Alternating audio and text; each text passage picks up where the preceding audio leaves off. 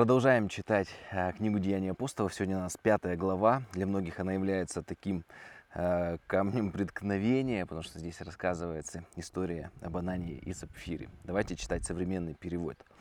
Другой же человек по имени Анания продал со своей женой Сапфирой имение, но часть денег с ее согласия утаил, а остальное принес и отдал апостолам. И здесь как бы такое противопоставление, потому что в прошлой главе мы читали о том, что все как бы продавали, отдавали к ногам апостолов, и даже приводился один из э, людей, э, как в пример. И здесь как бы в противопоставлении э, идет Анания, его семья. Далее. Анания, сказал ему Петр, как такое могло случиться, что сатана завладел тобой, и ты солгал Святому Духу, утаив часть денег за проданное поле? Пока ты не продал поле, оно было твоим. Да и после продажи все деньги были твоими. Зачем было тебе замышлять такое дело? Ведь ты не людям солгал, а Богу. Услышав эти слова, Анания упал бездыханным. Все, кто узнал об этом, пришли в ужас. Братья помоложе обредили покойника, вынесли и похоронили.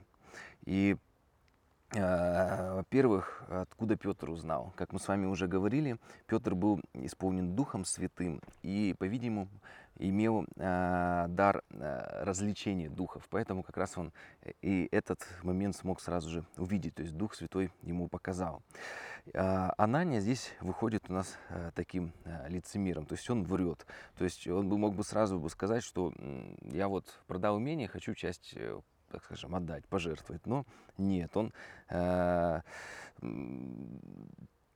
даже э, даже непонятно, на, на первый взгляд кажется, но зачем ему это было делать? Ведь мог открыто засвидетельствовать. Половину продал, а, половину отдаю апостолам, половина оставляю себе на черный день. Вот, просто мы пока не готовы. У нас там не хватает веры, так жить, так скажем, такой коммунной, вот, всем вместе. Ну, честно, искренне, не готовы пока. Но э, Хотя и нам и кажется, что это как бы на такой с, первой, с первого взгляда нет такой необходимости э, врать. Но если мы посмотрим на прошлую главу, то есть получается все так делали, все, кто были, э, кого Дух Святой коснулся, все, кто хотели участвовать э, в служении, быть частью церкви. И можно даже сказать такая, что ли, духовная мода пошла, что все продавали и говорили, давайте жить одной коммуной. Да, это вот в первой церкви именно такая была ситуация.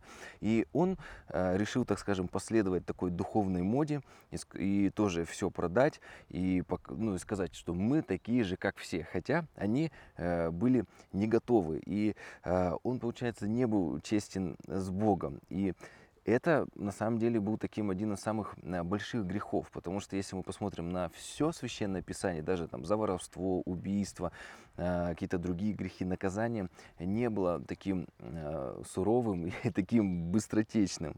Еще один момент хотел бы с вами вспомнить, какое было самое такое жесткое обличение Иисусом в Евангелии. Помните, вот были мытари, блудницы, воры, убийцы.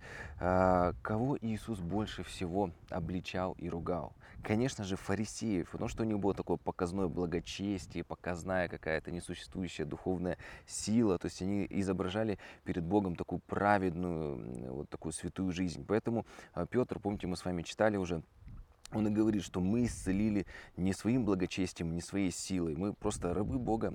У нас есть Дух Святой, и Он действует э, через нас. Поэтому здесь получается такой момент, что если человек, как Сапфира, приходит к Богу, и они не искренне, не настоящие, говорят, там, блудницы, убийцы, кто, кто угодно может Богу прийти и сказать, Господи, вот пришел к тебе грешный человек, каюсь, прости меня, да, момент покаяния, опять же. А они приходили как бы в такой маске, они говорят, у нас все хорошо, Господи, благослови, да. То есть, э, и получается, что с Богом в молитве, почему Бог не слышит, да, таких вот лицемеров, фарисеев, а потому что э, а кого ему слышать? Он, э, то есть Бог когда смотрит, к нему обращается маска, какой-то такой вот несуществующий человек, актер. Поэтому Бог не может иметь с ним ничего общего, не может иметь общения. И наоборот, когда даже самый последний грешник Богу приходит искренне раскаявшийся, почему Бог ему отвечает? Потому что он разговаривает с живым человеком, а не с каким-то актером, не с какой-то маской, роботом. Вот. Поэтому видим, что с Богом вот не нужно играть как фарисеев, таких вот супердуховных и посвященных. Поэтому Богу нужно приходить искренним, как Давид, убийца, блудник, но он даже Псалме в 50-м как раз вот и говорит, что я пришел, Господи, к Тебе, да, я согрешил. А, ведь это было такое, знаете, покаяние общенародное. По сути, если на сегодняшнее время сказать, Давид выпустил такой 50-й псалом, такой сингл или EP, да, как такой, такую э, песню, вот, как бы сейчас на каком-то там Spotify, Apple Music, и где говорит, я согрешил, то есть царь, э, великий э, человек в Израиле, и он о таком говорит при всех, то есть раскаивается. Нам сейчас сложно, сложно в это представить, э, но на тот момент именно Давид и показывал, что он был во главе народа, но при этом он имел такое искреннее сердце, он мог покаяться. Далее читаем. Через три э, часа пришла жена э, Анании, ничего не зная о случившемся. Такие у них тоже имена Анания, то есть как он такой благодать Божия, сапфира, как такой э, драгоценный камень. И вот она говорит, э, и вот ей вопрос задали. Скажи мне, вы продали поле за столько-то? Спрашивает ее Петр. Она, она говорит, да, за столько. Так вы сговорились испытать Духа Господня. Вот уже у двери, э, вот уже у двери шаги людей, которые только что похоронили твоего мужа, а сейчас вынесут и тебя. И в тот же миг она упала к его ногам и спустила дух. Юноши, войдя, нашли ее мертвой. Они вынесли ее и похоронили рядом с мужем. И был великий страх у всей церкви и у всех, кто об этом слышал. То есть, э, когда пришла жена, ведь она могла сказать, ну, на самом деле нет, вот не за эту сумму мы продали, у нас э, было так, так и так. Но она постеснялась, можно даже сказать, испугалась, как показаться такой недостаточно щедрой, недостаточно э, быть в тренде, что ли, в который тогда был, когда все Дух Святой касался, они просто э, решили быть все вместе жить. И Э, она захотела казаться такой настоящей верующей, но это оказалось неприемлемым. И нам кажется, на первый взгляд, ну же все вроде бы из благих побуждений, да, вроде бы они э, продали, вроде часть отдали, часть на всякий случай сохранили, но так не работает. То есть надо быть всегда искренним. И вопрос именно не в том, что э, как бы пожертвование надо было все или не все дать. Просто надо было сказать, мы не готовы, часть принесли все. Это уже, их бы сказали, респект вам, молодцы. Но нет, но нет. Поэтому еще раз, пожертвование был э, добровольный добровольный акт. Вот. И их главный грех – это лицемерие. И Иисус, помните, что Иисус говорил? «Горе вам, лицемеры». Я бы хотел бы еще один момент вспомнить уже из э, служения Иисуса Христа. Помните момент проклятия смоковницы, такое единственное разрушающее чудо Иисуса Христа.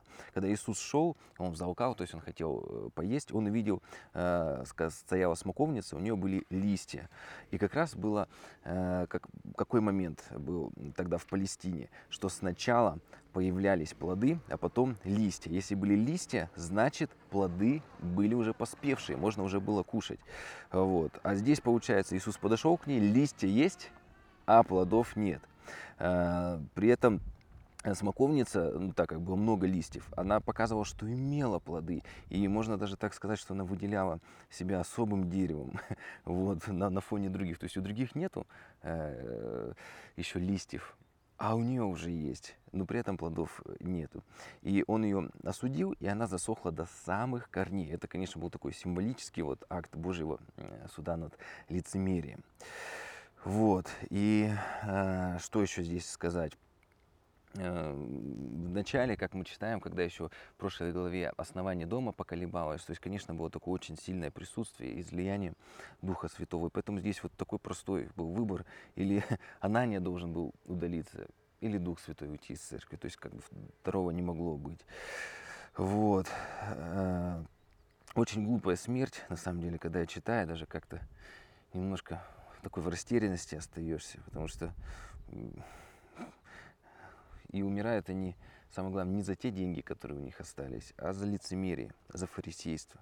Они вообще могли ничего не давать и быть христианами, оставить все у себя. быть богатыми со своими финансами, не участвовать в этом проекте коммуны. Они могли остаться так, но из-за этого лицемерия они потеряли все. И последнее, что по поводу этого скажу, что часто люди бывают, говорят неправду из-за разных таких деликатных ситуаций, разных таких сложных моментов. Но важно помнить, что отец лжи есть дьявол. И кто поступает так, соответственно, является идут по его пути, по широкому пути. Поэтому это очень важно помнить, даже если как жена Анании, которая, может быть, из благих э, целей, как-то было неудобно и мужа подвести, она решила сказать, и вроде как-то хотелось и показаться, может быть, побудить всех тоже жертвовать. Но, видите, ложь, она всегда приводит к ужасным вещам. Далее читаем. По общему согласию верующие собрались вместе в Соломоновой галерее. Это как раз то было место, куда все могли э, заходить. Не только там правоверные иудеи, а из, э, даже язычники. А из посторонних никто не осмеливался присоединиться к ним. Но в народе всех э, превозносили. И верующих в Господа все прибавлялось, как мужчин, так и женщин. Руками апостолов совершалось в народе много дивных знаков и чудес. Так что больных даже выносили на улицы и клали на носилках и циновках, чтобы на них упала хотя бы тень Петра, когда он проходил мимо. Из городов в окрестностях Иерусалима приходило множество людей. Они приносили больных и одержимых нечист... нечистыми духами, и все исцелялись. И тогда первосвященник и все его люди из Садукеев, движимые завистью, приказали арестовать апостолов и отвести их в городскую тюрьму. Ну, конечно, садуки, они же должны быть по иерархии самые духовные. А, а, еще а, оказываются настоящие духовные люди, поэтому срочно нужно было их устранить. Но ангел Господень ночью открыл двери тюрьмы и вывел их. «Ступайте», — сказал он, — «стойте в храме и рассказывайте народу все об этой новой жизни». Они послушались его и рано утром пришли в храм и стали проповедовать. Вот, получается, после посадки э, апостолов их ангел выпускает ночью. И они, на первый взгляд, что бы сделали бы обычные люди? Побежали бы, спрятались бы, уехали на другой континент. континент вот. Но они не делают этого. Что они делают? А для этого нужно вспомнить, что было в прошлой главе. О чем они молились? О том, чтобы с дерзновением проповедовать Божье Слово. И поэтому они и возвращается в храм, чтобы проповедовать со всей смелостью. И это они сами не смогли бы так поступить, ну честно скажем, да. А, это вот реально Бог им дает такую вот возможность и силы. Это ответ на их молитвы. Маленький пунктик, то, о чем нужно, думаю, тоже важно молиться. Далее. Когда прибыл первосвященник со своими людьми, они созвали советы всех старейшин народа Израиля и послали в тюрьмы привести апостолов. Служители, придя туда, не нашли их в тюрьме. Они вернулись в совет и доложили, мы обнаружили, что тюрьма надежно заперта, у дверей стоит стража, но когда открыли дверь, никого не нашли внутри. Услышав это, начальник храма и старшие священники пришли в недоумение, не понимая, что произошло. А, в это время появился человек и сказал им, послушайте, эти люди, которых вы бросили в тюрьму, стоят сейчас в храме и учат народ. Тогда начальник храма пошел со служителями и привел апостолов в совет. Но силы Э, к ним они не применяли, потому что боялись, как бы народ не побил стражников камнями. Они привели апостолов и поставили перед э, советом. И здесь, опять же, важный момент, что апостолы не стали сопротивляться, у них было численное преимущество, они сказали, давайте мы сами побьем камнями стражников. Но они пошли добровольно со стражниками. И позже такое поведение назовут ненасильственным сопротивлением, то есть когда ты заявляешь свои, свои позиции, но не применяешь силу. И у этого может быть реальный успех, когда ты реально исполнен Духом Святым, потому что самому своими силами, ну, очень сложно идти против системы, но когда ты исполнен Духом Святым, то Богу все возможно. Далее читаем.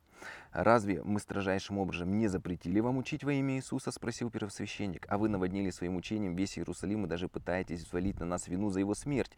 Мы должны повиноваться прежде всего Богу, а не людям», – ответил на это Петр и остальные апостолы. «Бог наших отцов, воскресив Иисуса, с которым вы расправились, повесив на деревянном столбе, Бог вознес его по правую руку свою, как владыку и спасителя, чтобы Израиль раскаялся и получил прощение грехов. И мы всему этому свидетелю, мы и Святой Дух Его, даровал Бог тем, кто ему послушен. От этих слов члены совета, конечно же, пришли в такую ярость, что хотели вывести, вынести им смертный приговор.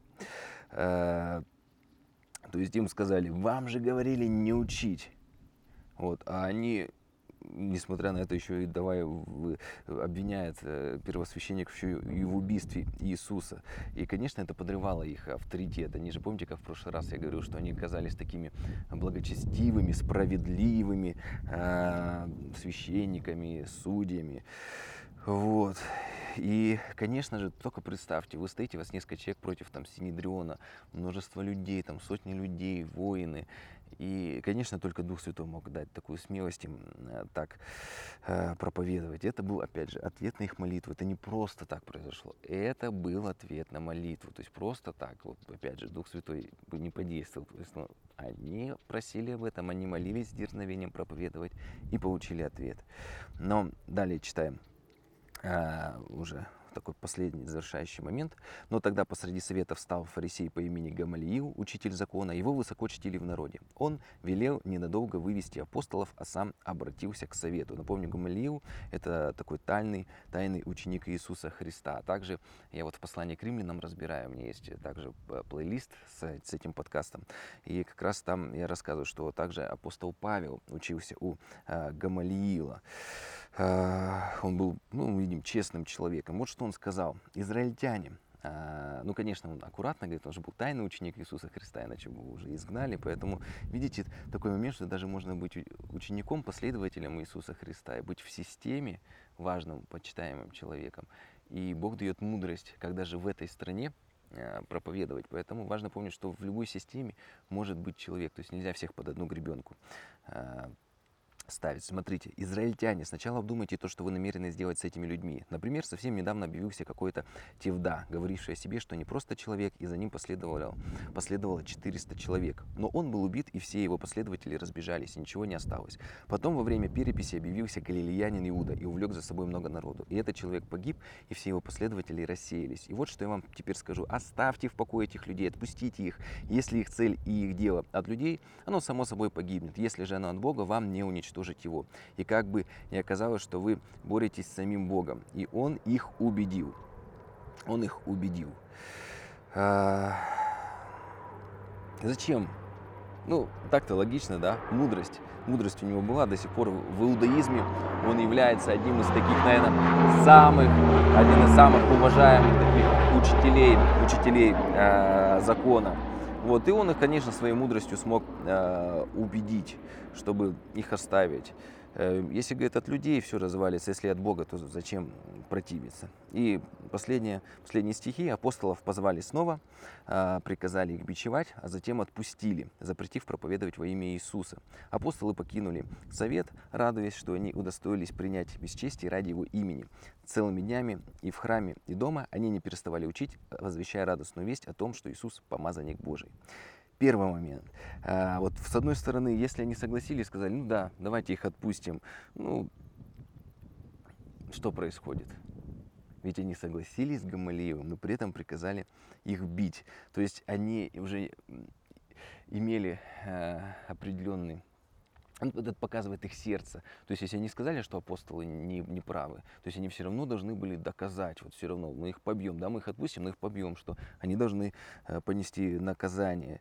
Поэтому, ну, в этом вся и суть. То есть они так и не покаялись, то есть они так и не изменились. И даже если их какая-то мудрость Гамалиила и убедила, то они все равно э, сделали все, все по-своему.